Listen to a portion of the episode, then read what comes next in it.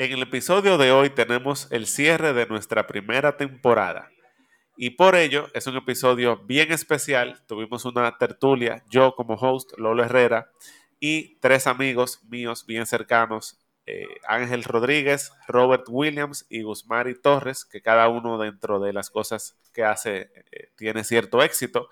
Así que vamos a escuchar esta tertulia y como dije, cierre de temporada. Espero que la disfrutes, toda la conversación que tuvimos. Y sobre todo, sobre todo, que si conectaste con el episodio, si te gustó, si hiciste clic, que lo compartas. Así que vamos a ello. Ya, baby.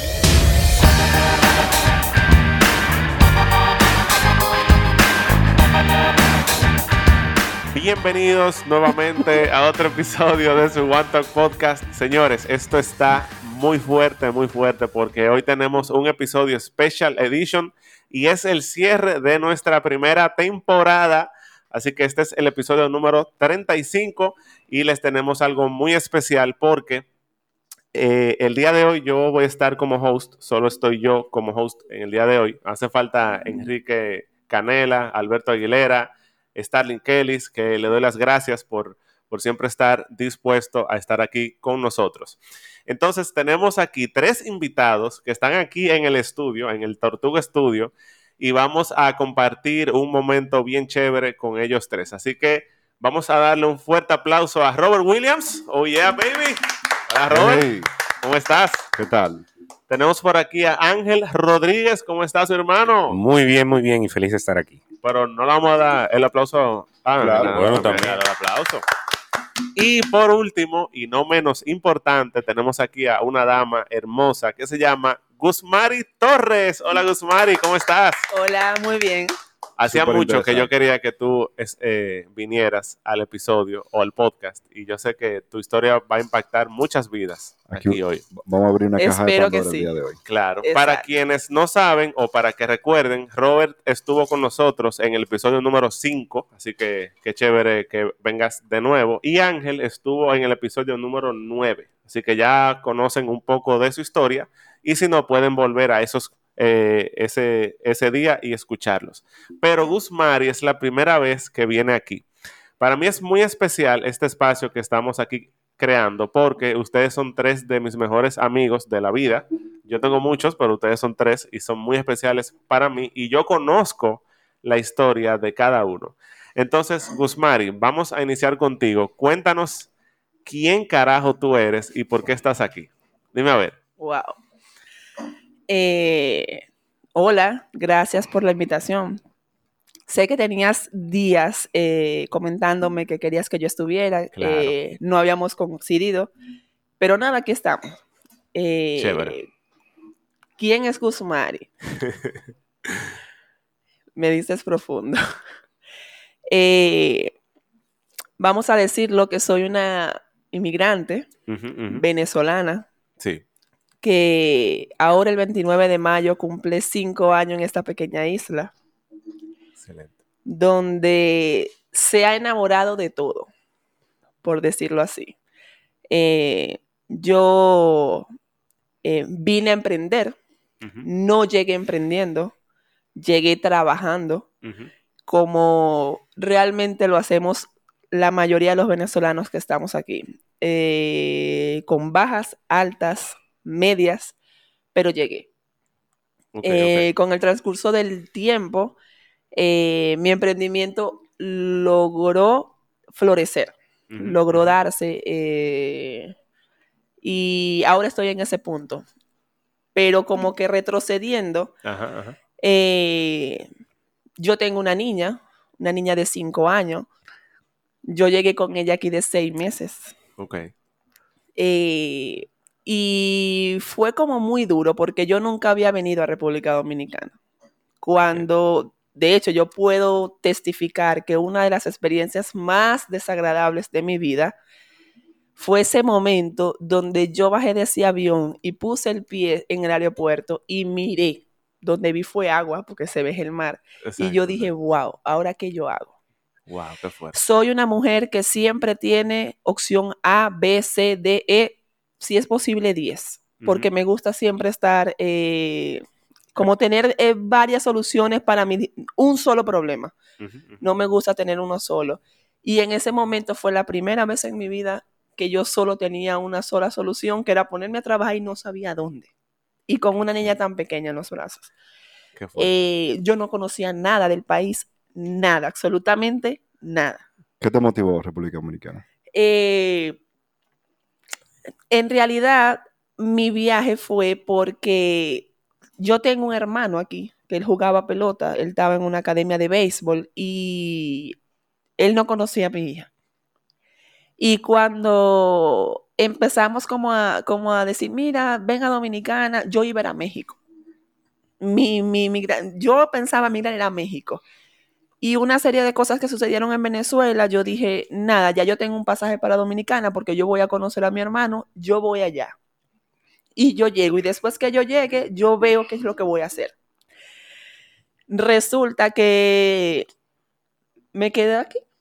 ¿Y, cuál era tu percepción de, de República Dominicana? Eh, no tenía ninguna, si te digo una, te miento. No sabía nada de República Dominicana, nada. O sea, mi hermano estaba aquí y me decía que era bien, que era chulo, Sí. que era bonito, que era el país que más se parecía a Venezuela en cuanto a su gente, en cuanto a su hábitat, en cuanto a sus culturas, en cuanto a su eh, paisaje, pero yo no conocía nada. Y yo llegué a algo que le llaman, y lo voy a nombrar, eh, Sabana Perdida. Uf, Eso es perdido, eso es lejos de donde yo estoy ahora. Y yo viví una serie de cosas ahí porque hay como que había una metodología que se iba a la luz. Eh, yo tenía una niña pequeña. Por primera vez en mi vida vi una cacata que le llaman, Una pero era muy grande, tarántula. muy grande. Eh, duré como tres meses aproximadamente ahí y me mudo hacia el distrito. pero tú creías que, que eso era Santo Domingo. Tú creías que No, eso era el centro, por si acaso. No, porque yo llegué ahí, pero yo trabajaba cerca de la zona colonial. Yo llegué trabajando haciendo marketing en un congreso de ciberseguridad y lo hice como por tres semanas y mi trabajo fue exitoso. Logré vender lo que la gente que tenía ahí cinco o seis meses no había vendido.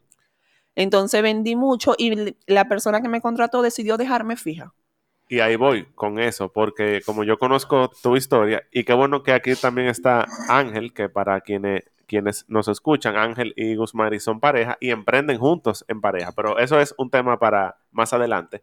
Yo sí sé que tú llegaste y que debido a tu actitud, que obvio, tú buscaste empleo, picotas, ¿verdad? Eh, tú trabajas mucho con eh, ci- ciberseguridad o con cosas tecnológicas. En realidad sí, fue lo que me tocó, me tocó, y lo digo así porque fue lo que primero que conseguí, pero yo soy ingeniero civil. Ah, wow, qué fuerte. Yo soy ingeniero civil y soy Ajá. técnico en mercadeo y publicidad. Pero lo mejor que tú tienes es la actitud frente a la adversidad. Porque yo sí sé que ya cuando tú tenías por, en- eh, qué sé yo, por decirlo entre comillas, cierta estabilidad, se te quemó tu casa y tuviste que empezar de cero.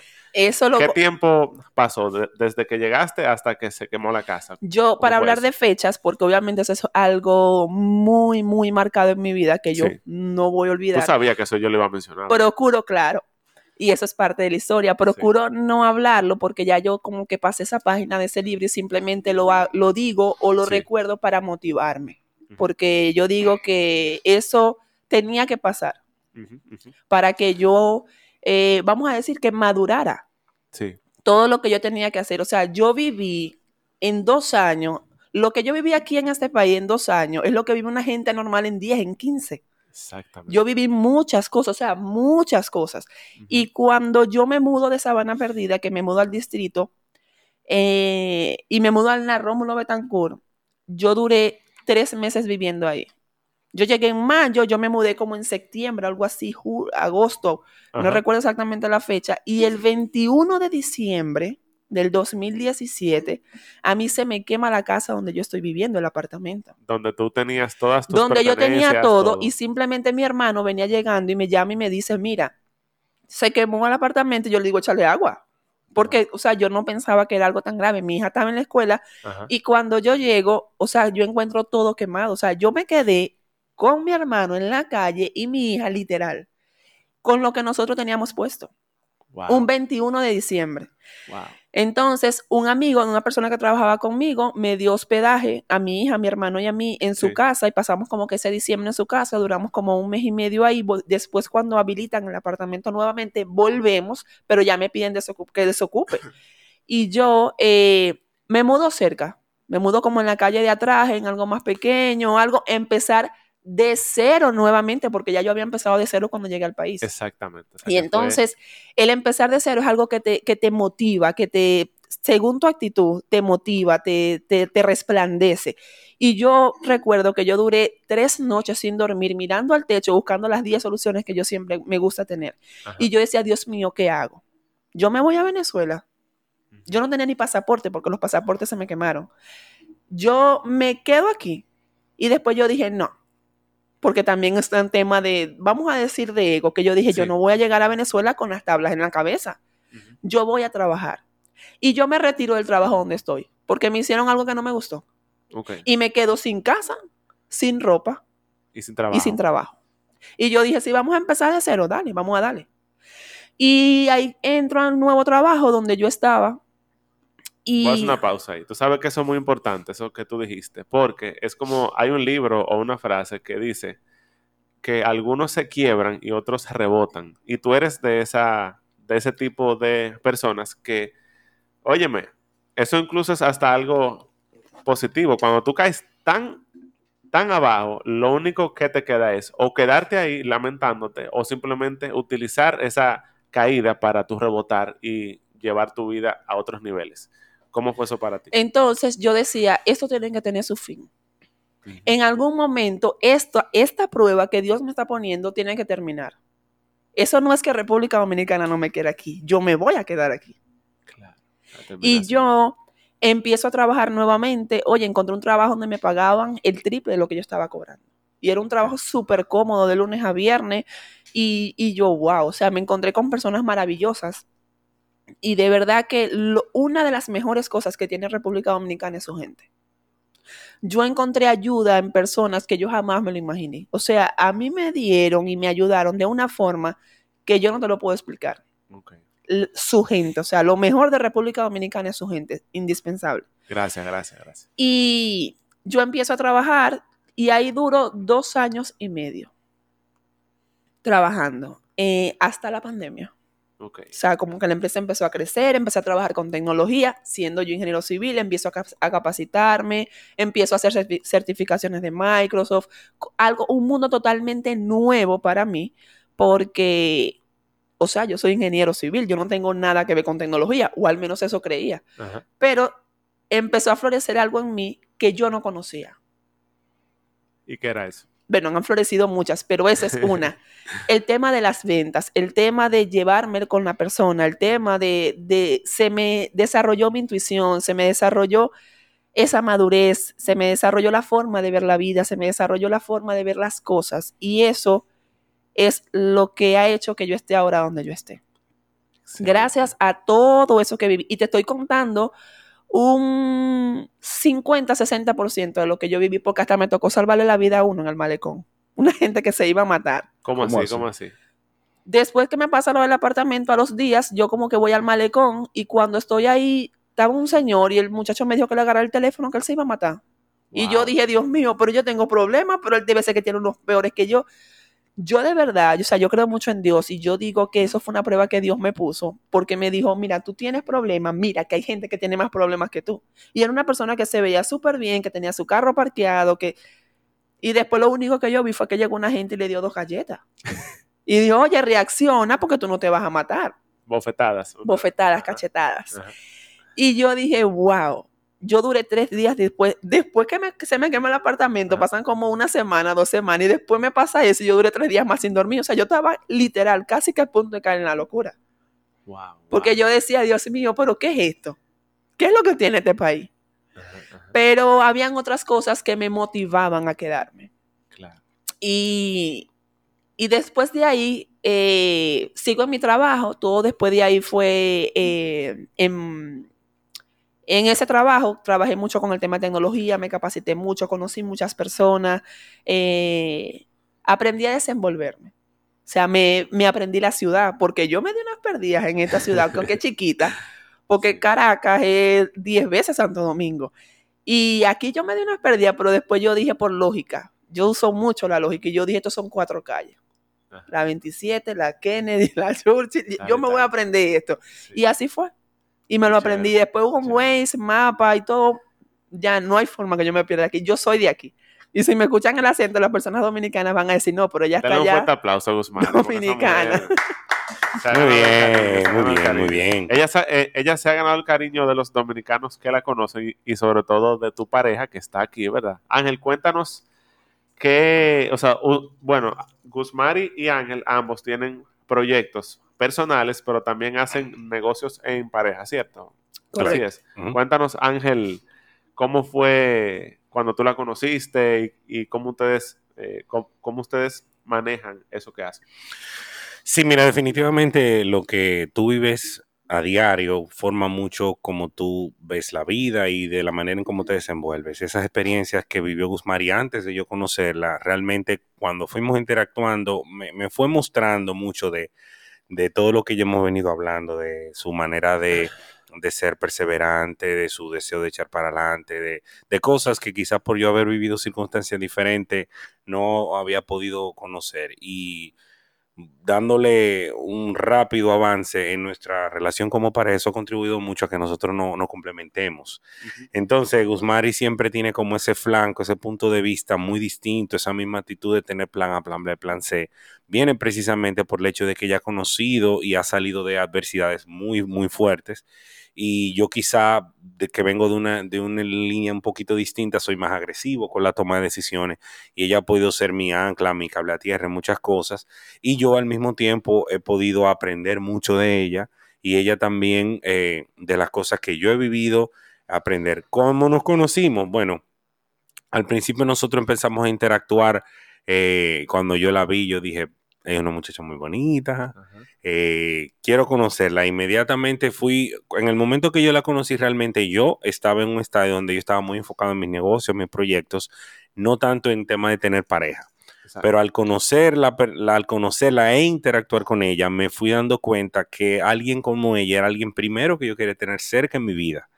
Y luego, por cómo se fueron dando las cosas en nuestra interacción, me di cuenta que ella era la persona con quien yo quería hacer un proyecto más adelante de vida. Y hasta ahora ha sido así mismo, hemos sido realmente un complemento eh, muy, muy bueno. Tanto que hasta cuando vamos a hacer proyectos, no por ser relación hacemos proyectos, sino por la buena afinidad que tenemos en la toma de decisiones, vemos que sería un excelente combo para nosotros hacer proyectos exitosos, tanto que el proyecto sea de ella y yo eh, forme parte para colaborar o ella también involucrarse en los proyectos que yo tenga para darme esa, esa bonita perspectiva que me ha dado en todos los aspectos de la vida, porque realmente quienes llevamos los proyectos somos seres humanos y como tú eres, así es tu negocio y como es tu equipo, así mismo son todas las cosas. Así que Excelente. Guzma para mí ha sido un- una estrella, una, Una bendición. una en bendición en mi vida. Dilo Sí, claro, sí. que ha sido la mujer que te, que te entró en balance. ¿verdad? Claro, sí, como dicen, sí, sí, sí. Y obvio que cuando tú hablaste con esa labia que tú tienes, ella cayó inmediatamente, porque este hombre habla, ya, ya ustedes saben. Si dejan que Ángel hable, hay peligro. No, no, pero de verdad que sí. Y yo soy, yo soy, o sea, puedo dar testimonio de eso que tú dices, porque yo vivo muy cerca de ustedes. Nosotros somos vecinos. o sea, Literal. de hecho, yo me mudé aquí, don- donde está el estudio, gracias a ti. Ujú. Y yo sí he visto el, la evolución de ella como ser humano, la evolución tuya, pero también ustedes como pareja. Y yo me he inspirado incluso en eso. O sea que de verdad que yo se los agradezco. Y yo te quiero compartir que ese es Sí, un sí, proceso claro. realmente continuo. O sea, no es que tú desde que te metes en Claro. una relación con alguien, tú dices esto va a ser así, sino que es algo que va caminando. Las parejas no son perfectas. Realmente, incluso hay, hablan de que hay un ciclo en las relaciones de pareja donde tú estás en armonía, pasas a, a- a un proceso de quiebre y luego te reparas. Y eso va continuamente. No es que nosotros tenemos todos los días de maravilla, sino que precisamente en esas discusiones o en esas diferencias fuertes o muy, muy fuertes, de ahí nace una nueva idea que no es quizá la de ella ni la mía, sino que es una mejor que complementa ambas cosas. Claro. Y de ahí es que uno aprende. Claro, y que con el roce viene un crecimiento. Y ahí va la pregunta. Yo sé, y voy con Robert luego. Yo sé que nos escuchan muchas personas que quizás son pareja, que ni siquiera se les ocurre hacer algo juntos porque dicen, óyeme, que nos vamos a matar. En el caso de ustedes, ¿cómo es que no se han matado? porque yo sí sé que, que, o sea, son 24/7 juntos siempre. Cuéntame de eso. No sé quién. Bueno, yo quién puedo iniciar hablar. para que ella continúe. Sí. Realmente sí, sí va a haber el roce, porque para que las dos personas no tengan diferencia, tienen que pensar igual. Y en una empresa que todo el mundo piensa lo mismo es un gran peligro, porque la empresa está para enfrentar los retos del mercado y de todo lo que quiere lograr, Sí. y para eso tiene que haber alguien que sume en todos los sentidos. Entonces, Guzmán y y yo sí en los negocios tenemos mucha diferencia, particularmente en la manera de enfocar la cosa y de trabajar. ¿Qué nos ha ayudado? Dos cosas. Primero, que mantenemos la profesionalidad y el enfoque ante todo. Eso es lo que ayuda en un 40%. El otro 60%, que tenemos un tercer socio, que es un punto neutro y que nos sirve para que si hay alguna diferencia, él puede ser un punto de referencia. Wow, Porque nosotros no somos dos únicos socios, sino cuando tú sabes que tú estás con tu pareja en algo, tiene que haber un tercero imparcial que puede interceder en ese Claro. tipo de cosas. Realmente hay muchas formalidades y protocolos que hacen que las cosas no sean meramente como uno quiera, sino que hay formalidades. Pero sí va a llegar ese punto donde tú quieres darle suave, otro le quiere dar duro, y, o, o ciertos niveles de, de- de acercamiento comercial o de cosas, Sí. que siempre es bueno esa tercera persona y es alguien que en quien nosotros ambos confiamos, de manera Claro. que no se siente que es una persona que está o aliado a mí o aliado a ella, sino que realmente ambos le reconocemos tanto autoridad como neutralidad. Me encanta, me encanta porque en nuestra comunidad eso también se da de que pueda haber una pareja y que tenga un guía que sea, eh, ¿verdad? Esa parte imparcial que pueda entonces verlo desde arriba y decir, ah, bueno, mira, espérate, ta- tal y tal cosa. No sé si tú vas a decir algo. Sí, claro. Eh, cuando eh, yo tomo esa decisión, esa iniciativa, decisión no, iniciativa, porque la decisión ya estaba, Sí, de aperturar una empresa, yo digo, wow, obviamente se lo comento a Ángel, porque Ángel es mi pareja, y le digo, mira, Sí. quiero hacer esto, quiero hacer esto, este es mi proyecto de vida y esto es lo que quiero hacer. Pero como que no lo tenía aterrizado todavía. Cuando ya yo empiezo a aterrizar la, la idea, yo busco a mi tercer socio ajá. y le digo, mira, necesito reunirme contigo. Y Ángel no sabía. O sea, el Ángel sabía que yo me iba a reunir con él, pero no sabía que era lo que yo iba a hablar con él. Y le digo, mira, eh, yo quiero abrir mi empresa, yo quiero hacer esto, yo, ¿qué tú me recomiendas? Yo necesito y quiero que tú seas mi socio. Y él me dice, wow, o sea, me siento halagado de que tú vengas y me pidas eso porque él sabía que la idea que yo tenía en mente era algo próspero. Ajá, ajá. Y, y yo le digo, y yo necesito una tercera persona que sea ese equilibrio. Y él me dijo, eso mismo te iba a recomendar. Y yo quiero que esa persona seas tú, una persona que me conoce a mí, que conoce a Ángel y es una persona en que ambos confiamos. Claro. Porque siempre las parejas van a tener diferencias. Siempre. Siempre. Porque eso es lo que nos hace crecer. Y nosotros somos tres personas que con, conglomera- co- eh, constituimos mi empresa, nuestra empresa. Y yo choco más con Ángel que con él. A nivel de laboral. ¿Por qué? Porque Ángel y yo pensamos totalmente diferente. Él es espectacularmente buena en una cosa y yo en otra. claro. claro. Entonces, eso se trata en el trabajo y en la vida, el complemento, la afinidad entre cada persona. Y lo que a mí me mantiene, sumo los dos puntos que dice Ángel, es el compromiso. Cuando tú te comprometes a una situación, a una relación, a un trabajo, a una amistad, a lo que tú quieras, a un propósito, puede venir la avalancha Ay, ay, que ay, tú creas que eso. pueda venir. Habla de eso. Habla de eso. Desarrolla, desarrolla. Pero el compromiso para mí es lo número uno. De Wow. hecho, nosotros tenemos un lema en nuestra relación que la palabra terminar, se acabó, no, no existe en nuestro diccionario. Porque nosotros nos comprometimos y decidimos, porque fue por un tema de elección, que cualquier cosa que pueda venir no puede con nosotros. Esto sigue para adelante. Olvídate de eso. Entonces, ¿cuál es la solución? ¿Terminar? No, eso no existe. ¿Cuál es la solución a este problema? ¿Por qué? Porque nosotros estamos comprometidos a esto. Y eso fue lo que nos llevó a tener una, una sociedad o lo que nos está llevando a tener una sociedad exitosa. Nosotros eh, tenemos esa empresa y simplemente llevamos el día a día, chocamos, pero avanzamos. Me encanta. pero me encanta. avanzamos. O sea, que usted- eh, ustedes quemaron las barcas. Es como que, oye, para atrás, ni para coger impulso, esto va sí o sí. O sea, Eso no existe. Me encanta. Y lo más chévere que tienen ustedes como pareja es la vibra. O sea, y el mastermind que han hecho tan poderoso, eh, de verdad, como ya, ya yo mencioné, yo lo aprecio y lo admiro. Robert, entonces vamos contigo. Tú sabes que hay muchas personas aquí, usualmente, y yo siempre lo digo casi en cada episodio, de que aquí nos escuchan todo tipo de personas. Personas que dicen, mira, eh, yo tengo un estilo de vida, entre comillas, aceptable, pero quiero quizás un ingreso mayor, o yo gano bien, y de nuevo lo digo entre comillas, porque eso es bien relativo, pero yo no, yo no me siento satisfecho, yo no me siento quizás feliz o pleno, que estoy haciendo lo que se supone que yo deba hacer. Y yo siempre digo que si estás harto o harta de vivir como vives, sin importar cuál sea, cuál, cuál sea tu circunstancia, que hagas un cambio. O sea, que hagas un cambio. Para esas personas, cuéntame en tu vida cómo tú has lo, porque yo conozco tu historia y si la quieren conocer, vayan al episodio 5. ¿Te gustaría que el éxito y el bienestar formen parte de tu vida? Para ello, necesitarás aprender nuevas habilidades, crear nuevos hábitos y aprender de los mejores desarrolladores de personas, quienes te mantendrán inspirado para que estés enfocado, disciplinado y puedas seguir avanzando. De eso se trata nuestra comunidad One y Comercio, un espacio que cuenta con herramientas para apoyarte a crecer de manera integral en las áreas de finanzas, relaciones personales y liderazgo a través del comercio móvil social. Si esto es lo que buscas, pregúntale a la persona que te envió este podcast cómo puedes hacer equipo con nosotros en One y Comercio. ¿Cómo tú lograste pasar desde ese punto A donde, ¿verdad? Donde tú y yo nos, nos conocemos hasta donde estás ahora. O sea, ¿cuál es tu nivel de pensamiento o tu filosofía de vida? Empieza por ahí. Dime a ver. Está muy abstracta la pregunta. Sí, sí. No, es que te, te estoy dando rienda suelta para que tu desarrollo. ¿Qué es lo que hace que cada vez que tú te pones un objetivo, tú lo logres? En, la- en las cosas que tú haces. No, lo primero es un trabajo interior que tú tienes que hacer contigo. Ah, ya, ya dimos el punto, nítido.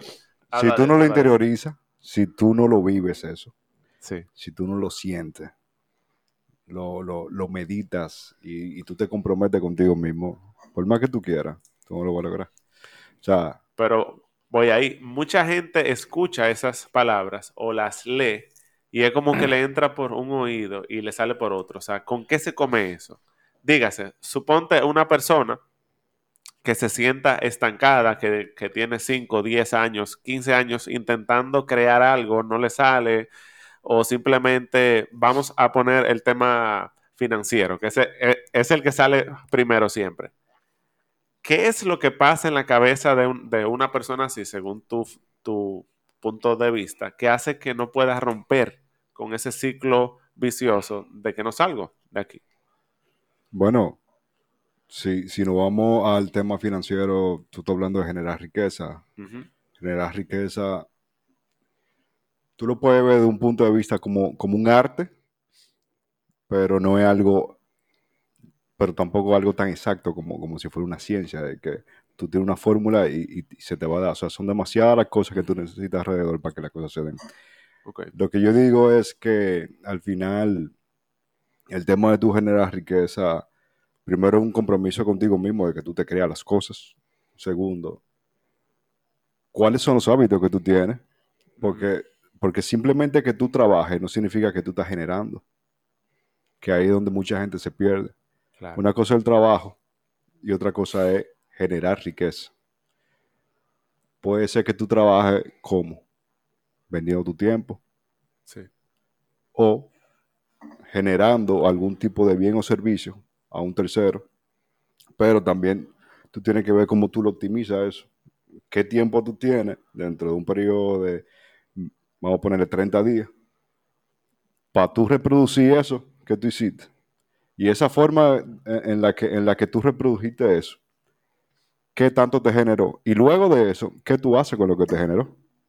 Porque mucha gente se gana, se gana lo que nunca se ha ganado en un año completo, puede ser en 30 días, pero después ¿Qué hago ahora? claro, claro. Y yo sí me gustaría añadir ahí Sí, claro. con, con lo que menciona Robert, que está coincidiendo la palabra compromiso. Y a veces ah, el, el compromiso tiene dos caras.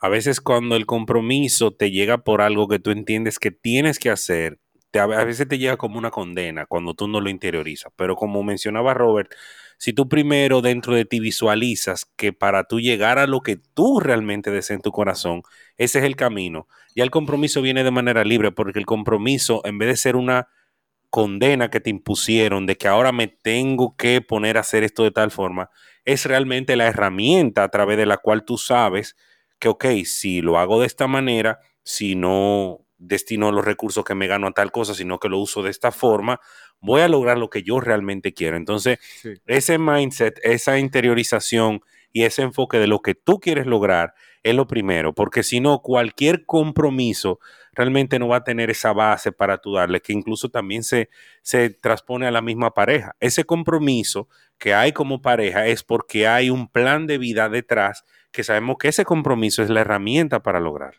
Entonces, siguiendo ahí con O Robert. sea que cuando tú piensas en el compromiso, eh, si bien entendí, no es algo que es como que, no es que se ve como una lucha o un sacrificio, sino como, como un estado incluso de energía que te, que te provoca tú poner acción. Claro. Te da energía. Que esa sí, constancia es yo esta energía que desperdicio porque le doy para adelante tres pasos, pero después doy uno para atrás.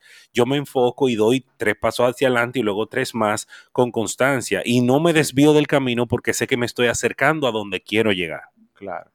¿Y qué ustedes piensan sobre la visualización? Ese hecho de, de pensar desde y no de pensar en, no sé si... Bueno, ahí experto eres tú. Yo digamos, No, no, yo porque ya, ya he hablado mucho aquí.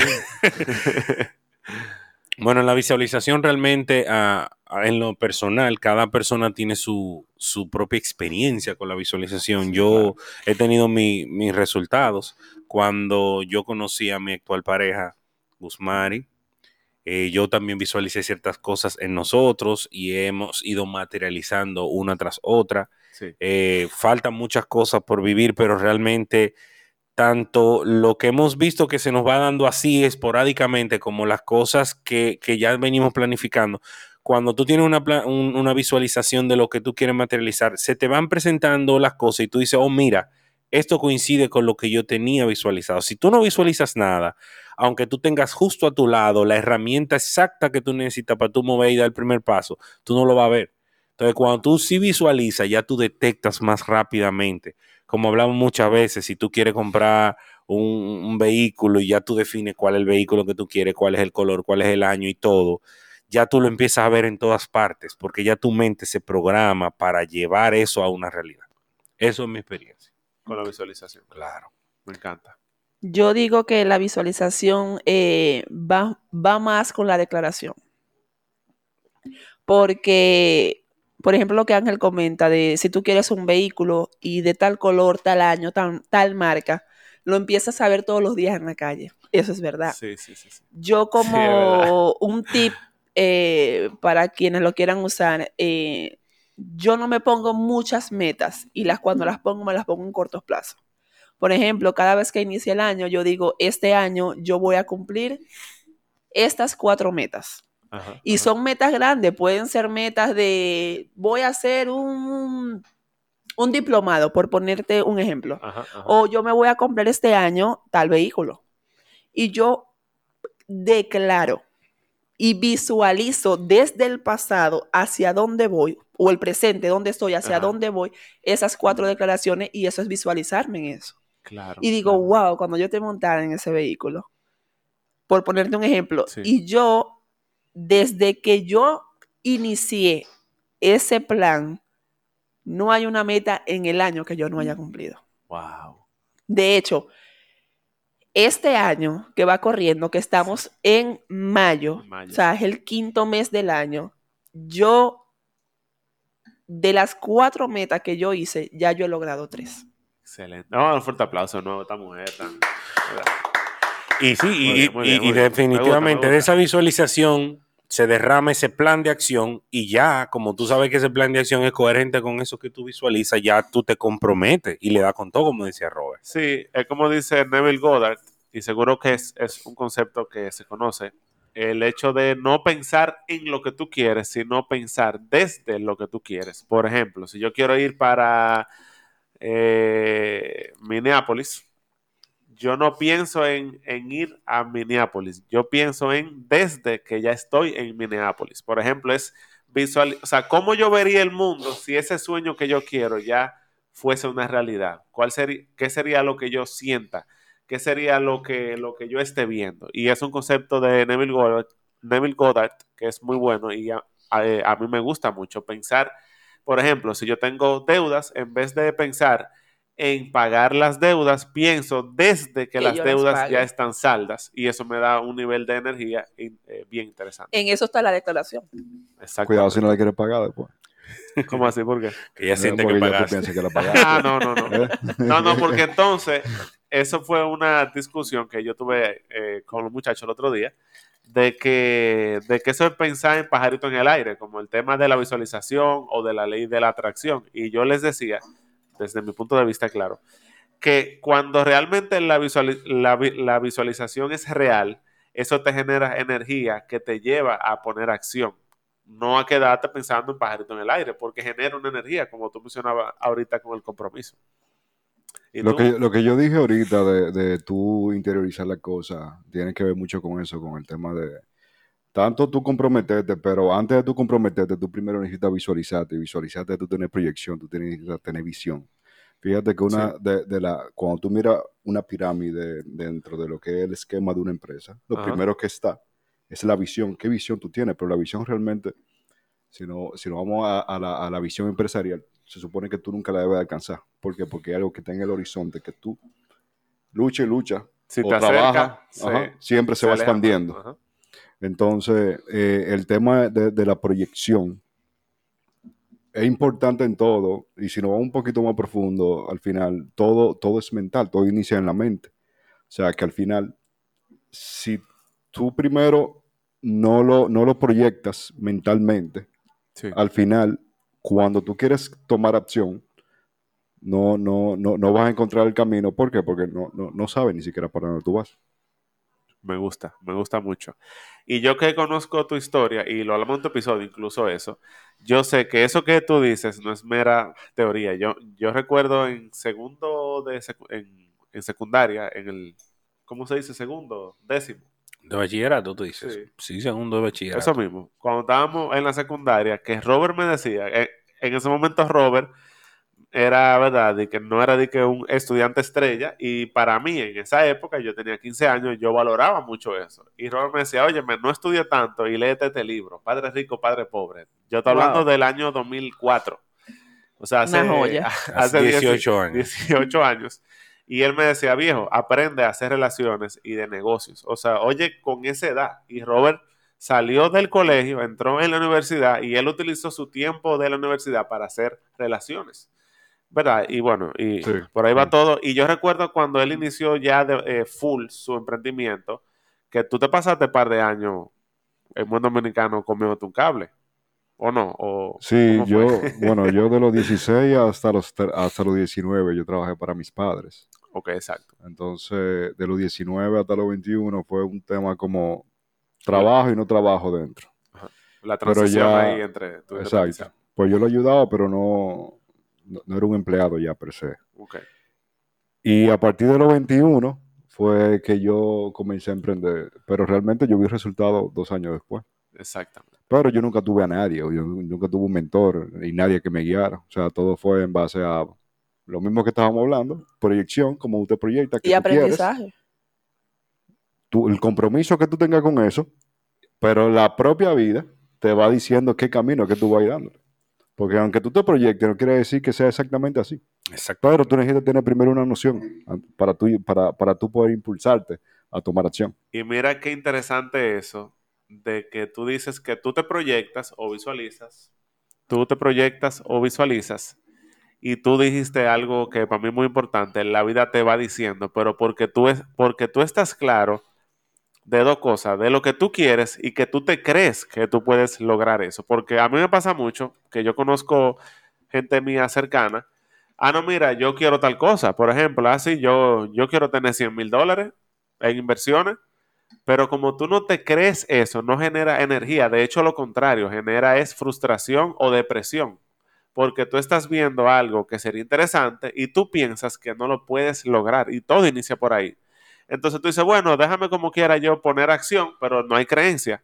Voy a poner acción y tú empiezas a poner acción desde ese estado mental sin fe y lo que te ocurre es que la vida te confirma lo que está en tu cabeza, que es que tú no puedes lograr eso que tú quieres. Ahí mismo voy yo con el tema de la declaración, porque cuando tú declaras, es como dice, decía Robert hace unos minutos, tú trabajaste en ti, en tu interior, Sí. y tú dices, realmente yo quiero eso, realmente yo lo, lo ¿cómo lo logro? No cuando lo voy a no, cuando yo lo logre, porque todo este, el tema de la palabra, la palabra tiene poder, la palabra... Definitivamente.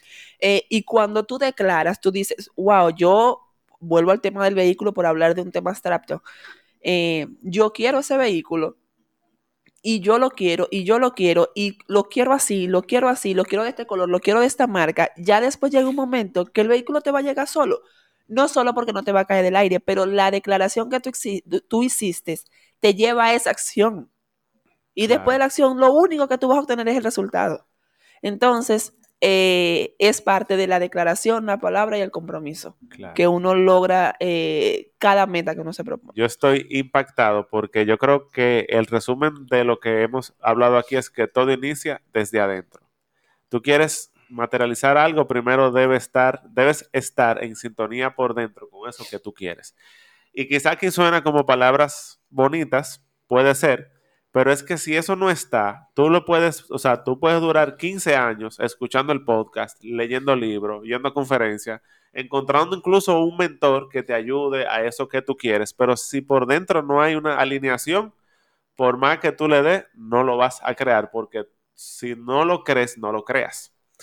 Entonces, en el caso de ustedes particularmente, ¿cómo ustedes definen eso de trabajar su interior? ¿O cómo lo hacen? ¿En el día a día? ¿O, o- sí, dale. Ha- Hay muchas referencias también universales, aparte de que, a- o sea, a pesar de que el tema suena un poco abstracto, dependiendo del ejemplo, la gente lo puede percibir fácil. Por ejemplo, Sí. alguien como Elon Musk, que mucha gente de alguna manera sabe quién es o ha interactuado con su historia, el dueño de SpaceX, que recientemente compró Twitter y está sonando mucho.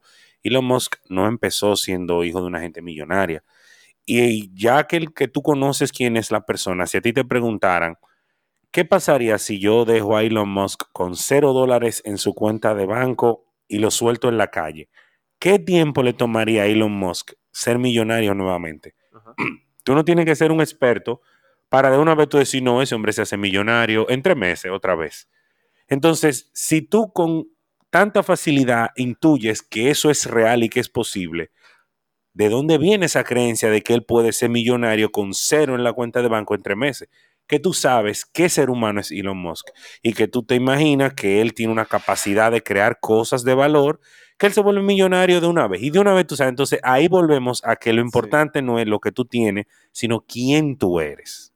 Y fíjate que tú lo dijiste, tú te imaginas, tú estás utilizando tu imaginación para ver el éxito ajeno, pero no el tuyo. Que eso está súper bien, yo ver el éxito de la gente que yo quiero, pero también mira el tuyo. E imagina cómo tú te sentirías si tú fueras, eh, o, o sea, si ya tú, tú- si ya tú tuvieras eso que tú quieres. Exactamente. Es que el pobre y el rico, al final es cuestión de mentalidad. 100%. No, es, no es de lo que Habla tú de eso. ¡Ay!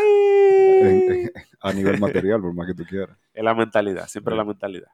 Todo es la mentalidad. Ahora, ¿cuáles son las cualidades de una persona que, es rica? ¿Cuáles son? ¿Cuáles son? Yo te puedo decir, de de entrada, yo te puedo decir una, la capacidad eh, realmente, que yo estoy de hecho a nivel personal trabajando mucho en eso, la capacidad absoluta de honrar promesas. Porque si tú eres una persona que no tiene ni uno. ¿eh? El poder de la el palabra. poder de la palabra. Si tú no tienes nada, pero tú le dices a una persona, por decirlo, vamos a- a movernos al área de los recursos, que sería, por ejemplo, quizá lo primero que uno se imagina volviendo a lo que haría Elon Musk, préstame un millón de dólares y yo este millón de dólares te lo voy a pagar como un millón y medio o en tanto tiempo. La gente no tiene duda de que Elon Musk va a honrar esa promesa y la gente le va a pasar el millón de dólares al otro día de que él tenga cero. Entonces, esa capacidad de Elon Musk de como ser humano ser impecable con su palabra y honrar promesa, le pone a disposición todos los recursos que necesite para lograr sus metas. Entonces, igual en una empresa, si tú eres un empleado, colaborador de una empresa que honra tus compromisos, ya la gente sabe que cuando tú tengas un puesto de más envergadura gerencial, tú vas a hacer lo que tengas que hacer y ser quien tengas que hacer para lograr eso. Entonces, para mí es fundamental esa capacidad como ser humano que aunque tú no tengas nada, te hace poder disponer de todo, honrar promesas. Señor, este hombre cuando habla, mira, yo, yo estoy im- impactado con lo que se ha hablado aquí. Impactado. Dale. Bueno, referente a la pregunta que tú hiciste y lo que comenta Robe de las cualidades, Sí. Eh, yo pienso que lo número uno es ser un buen ser humano. Ay, ay, ay. Eso honrado. es. ¿Perdón? Sí, ser buen ser humano. Buen ser humano. Cuando, Perdón, bondad, tener bondad. cuando tú eres un buen ser humano, eh, oye, Desarrolla y que tú de eso No sabes hay- desarrollar. Exacto. ¿Qué, es- qué significa eso? ¿Con qué se come hay- eso? no hay con el karma. De vida. Oh, Dios mío. Oye, cuando tú eres un buen ser humano, eh, lo que te retribuye la vida son cosas buenas. Es éxito, no es suerte. No dicen, wow, Guzmán tuvo suerte en República Dominicana. No es suerte. Es que tú has trabajado en tu interior para tú ser un buen ser humano. ¿Qué es ser un buen ser humano? A lo mejor la gente dirá, bueno, porque yo eh, vi, vi a una viejita con una funda, la voy a ayudar a subir. Eso es parte. Pero engloba muchas cosas y ahí cae el tema de la palabra. Para mí, en los, en los tiempos medievales no existía un documento, no existían los abogados, existía la palabra. Y eso es para mí, como mujer, como persona, como empresaria, como madre, como hija, es lo número uno que tiene que tener el ser humano. Wow, Si wow. para mí tú no tienes palabra, tú no tienes nada. Ay, ay, ay. Yo no tengo que firmar un documento contigo, yo no tengo que hacer nada. Si yo te dije a ti, eh, Robert, mañana vamos a tal restaurante, yo te voy a llamar porque nosotros vamos a ir para allá. De hecho, si si Guzmán lo dijo, se hizo. Es así. Así fuerte Entonces- la palabra. Así mismo. Entonces, yo me puedo morir. A veces, una de las contradicciones que yo tengo con Ángel en el, en el sentido, en el entorno laboral, Sí. es que él me dice, wow, pero si esa persona ya te llamó y tú le dijiste que la reunión es a las dos y no se puede porque tal consultor no puede estar, eh, vamos a hacerla mañana. Y yo dije, no. ¿Por qué? Y yo le digo, porque cuando esa persona ya yo le di, me llamó, ya yo le di mi palabra que esa reunión está el día a las 2 de la tarde. Y él me dice, no, pero es que no. Yo digo, yo voy a hacer lo que, soy, lo que sea. Llueve, trueno, relámpague, pero nosotros vamos a estar ahí. Eso es verdad, eso es verdad. Entonces yo digo, ¿por qué? Porque es que yo me puedo morir si yo no cumplo lo que yo dije que yo iba a cumplir. Entonces yo no honro compromisos que yo no que yo tengo duda si puedo cumplir. Los compromisos que yo hago es porque yo estoy 100% segura que yo los puedo cumplir a menos que yo me muera. Que eso ya eso es otra otra hoja. Claro. Entonces, eh, todo va en- eh, eh, enlazado en el buen ser humano. Cuando tú tienes palabra, cuando tú estás en el tema del compromiso, cuando tienes tu palabra. Y ahí le sumo. O sea, yo tengo una niña y para mí mi hija lo es todo, es mi mundo. Sí. Y yo vivo para ella, literal. Y yo me traje a mi mamá eh, a los tres años de yo estar aquí, porque mi mamá es mi base, mi mamá es mi apoyo. Y yo no sé si yo lo pueda decir que yo soy una buena hija, yo no sé si yo puedo decir que soy una buena madre, pero yo hago lo que está en el reglamento de cómo serlo. Y yo lo declaro de cómo serlo. Entonces, ellos son, ellas dos son mis pilares de vida. Ahora se suma Ángel, que vamos a decir que es la pata por donde yo cogeo. Eh, Tú lo quieres, tú lo quieres. Lo eh, sabemos. Mucho. Lo ama. Entonces, mucho. Ella lo ama, claro. Entonces, eh, que ya eso es ya obviamente otro tipo de amor, pero, pero, o sea, cuando tú me mencionas ahora mismo, y yo tengo mi familia en Venezuela, que también lo doy todo por ella, porque yo apoyo 100% a mi familia en Venezuela. Y yo tengo a mi mamá y a mi hija aquí, y yo como que, o sea, ellas yo siento que cuando yo hago algo bueno con ella, algo- bueno de, de quizás hasta de un te quiero, como que la vida me retribuye muchas cosas para atrás. Y tocando eso del karma, dos cosas más que son de buena persona y que Guzmán no las ha mencionado y ella lo vive. Sí. Háblanos de la generosidad y de la buena intención a la hora de hacer las cosas, independientemente de la intención del otro. Wow. Jesús. Hay muchos temas, hay muchos temas. Eh, Ángel y yo hemos aprendido mucho juntos. Hemos desarrollado muchas cosas como pareja. Cosas que yo sabía que quería y cosas que yo no sabía que existían, pero ahora que las conozco las quiero. Entonces, y yo sé que a él le pasa también. El tema de la generosidad es dar sin recibir nada a cambio. O sea, si yo eh, te digo, mira, yo te voy a servir a ti un vaso de agua, yo no espero que cuando yo vaya para tu casa tú me sirvas un vaso de agua. Porque, porque ya yo te lo di, porque ya yo no espero nada a cambio. Yo me siento bien yo interiormente dándote el vaso de agua. Claro. O sea, no tengo que, esperar de que yo te lo di, yo espero que cuando tú vayas para tu casa tú me lo des. O sea, y ahí está en el tema de que ustedes conocen de que, eh, por ejemplo, yo cocino mucho y yo digo, Lo ay, sabemos. vengan, Lo sabemos, lo sabemos. vengan a comer. O sea, yo no Sí, espero que cuando yo vaya donde Robert, Robert me cocine, porque quizás Robert no sabe cocinar. Claro. No, y quizás también él tiene otra forma de de agradar y expresar, exacto. amor, Entonces, exacto, pero el tema de la generosidad está en Sí. eso. Y en, y en ese mismo punto caigo de que yo tengo mi familia en Venezuela y yo veo eh, psicológicamente, financieramente, por mi familia, ya por mi papá, mi, Sí. mi hermana, mi sobrina. Y, y yo veo por ellos, o sea, yo no lo hago con, con, sin necesidad de recibir nada a cambio. Oye, pero la vida sola te retribuye todo lo bueno, o sea, todo lo bueno. Y, y eso es lo que la gente que no conoce ese contexto le llama suerte. Robert, ¿y tú crees en la suerte? Bueno, se podría decir que la suerte es como un sinónimo del karma. Si tú haces lo bueno, te va a llegar lo bueno. Si tienes, si, si tienes buena suerte, eh, ¿por qué? ¿De qué vino eso? Algo tú estás cosechando con eso que... Ya sea esta vida, en esta vida o en la otra. Eh, Ustedes están como que hace rato que quieren entrar en ese tema, irse para allá. No, no, no, pero No, eso es era algo, que realmente... No, y pasa muchas veces también, y ya estamos aquí casi, casi cerrando. Pasa muchas veces de que eh, tú escuchas quizás ese concepto y dices, ah, eh, entonces déjame yo hacerlo, pero por dentro tú estás esperando algo a cambio. Entonces ahí, entonces ya tú como que cierras ese flujo de energía, de bendiciones. que Ya eso no es generosidad. Exactamente, claro. Pero un paréntesis también con Sí. ese tema de la suerte. O sea, mucha gente piensa que el hecho de tener buena suerte y que te lleguen las oportunidades, simplemente las cosas se van a dar porque se, se van a dar. Hay un tema detrás también de acción y de aprovechar oportunidades. Y si tú realmente estás prepara- preparado para aprovechar la oportunidad en el Claro. momento adecuado.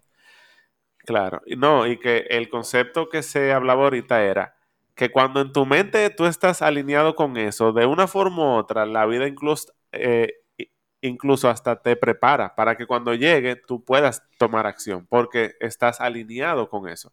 Era como un ejemplo, eso fue yo creo en, creo que fue en abril, yo estaba en una farmacia y un muchacho me dice, ah, mira, eh, yo estaba en caja pagando y, me dice, mira, subió, eh, yo estaba comprando un- una medicina, subió de precio como 100 pesos y yo le digo, ay, yo no me di cuenta. Me dice, sí, lo que pasa es que me está hablando sobre el tema de la inflación y de su sueldo, de que él no se sentía a gusto con lo que él ganaba. Y yo le decía, bueno, créete y véndete otra historia y construye un ingreso más grande. Y él me dijo, eso no es posible. Y yo, ¿cómo así que no es Wow. posible? Yo le dije, cancelado. O sea, es, es una gente en la calle que no me conoce. Que, que, que cancelado que yo. O sea, que canceles eso que tú acabas de decir. No, es que eso eres tú que lo dice así. Pero yo te puedo decir que eso es imposible que yo pueda ganar más dinero ahora mismo.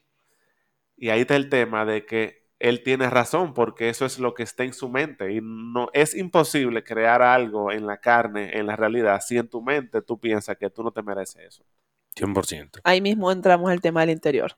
Del interior, del merecimiento y demás. Señores, yo ahora quiero darles yo solo un aplauso a los tres, de verdad. De verdad que gracias por, eh, por aceptar esta invitación y hacer aquí esta tertulia orgánica. Señora, aquí no se cuadró nada, simplemente vamos a hablar de la vida, conocer la historia de Guzmari, bien por arribita, ¿verdad? Porque hay muchas cosas interesantes. Entonces, para terminar este episodio y esta primera temporada, yo les tengo aquí una dinámica. Yo lo voy a hacer uno a cada uno y son, eh, son siete u ocho, o sea que voy a ir uno por uno. Y yo quiero que me digan lo primero que les venga en mente. Pueden decir lo que ustedes quieran. ¿Están ready? Yo estoy ready. Ángel, el éxito para ti es Estar di- eh, listo para aprovechar la oportunidad en el momento que se presente. Ya. excelente. Guzma, el fracaso para ti significa Eso no existe para mí. can. Ya ustedes lo saben. Robert, lo que más agradeces es La vida. oh, Ángel, la lección que te tomó más tiempo aprender fue No tengo el control sobre todo, pero sí controlo cómo reacciono. Señores, esta gente está tirando aquí perlas de sabiduría. Guzma, un libro que te cambió un paradigma fue. Padre rico, padre pobre. ¡Ay! Robert, el mundo necesita más. ¿Más de qué? Gente buena. Sí, señores, esta gente. Ángel, algo de lo cual estás seguro es. Que aún no soy quien voy a llegar a ser. Señor, un fuerte aplauso nuevamente. Ahí lo tienen. A Robert Williams, de verdad, muchas gracias. Guzmari Gracias. Torres, Ángel Rodríguez y por aquí su host, como siempre, Lolo Herrera. Nos vemos en la segunda temporada próximamente. Los quiero mucho. Bye bye. Ya, Felicidades por llegar hasta aquí. Si conoces a alguien que este episodio le puede ser útil, compártelo. Y si quieres conocer más sobre nuestra comunidad, cómo ser parte y hacer negocios a través de ella, contacta a la persona que te envió este podcast. Hasta la próxima.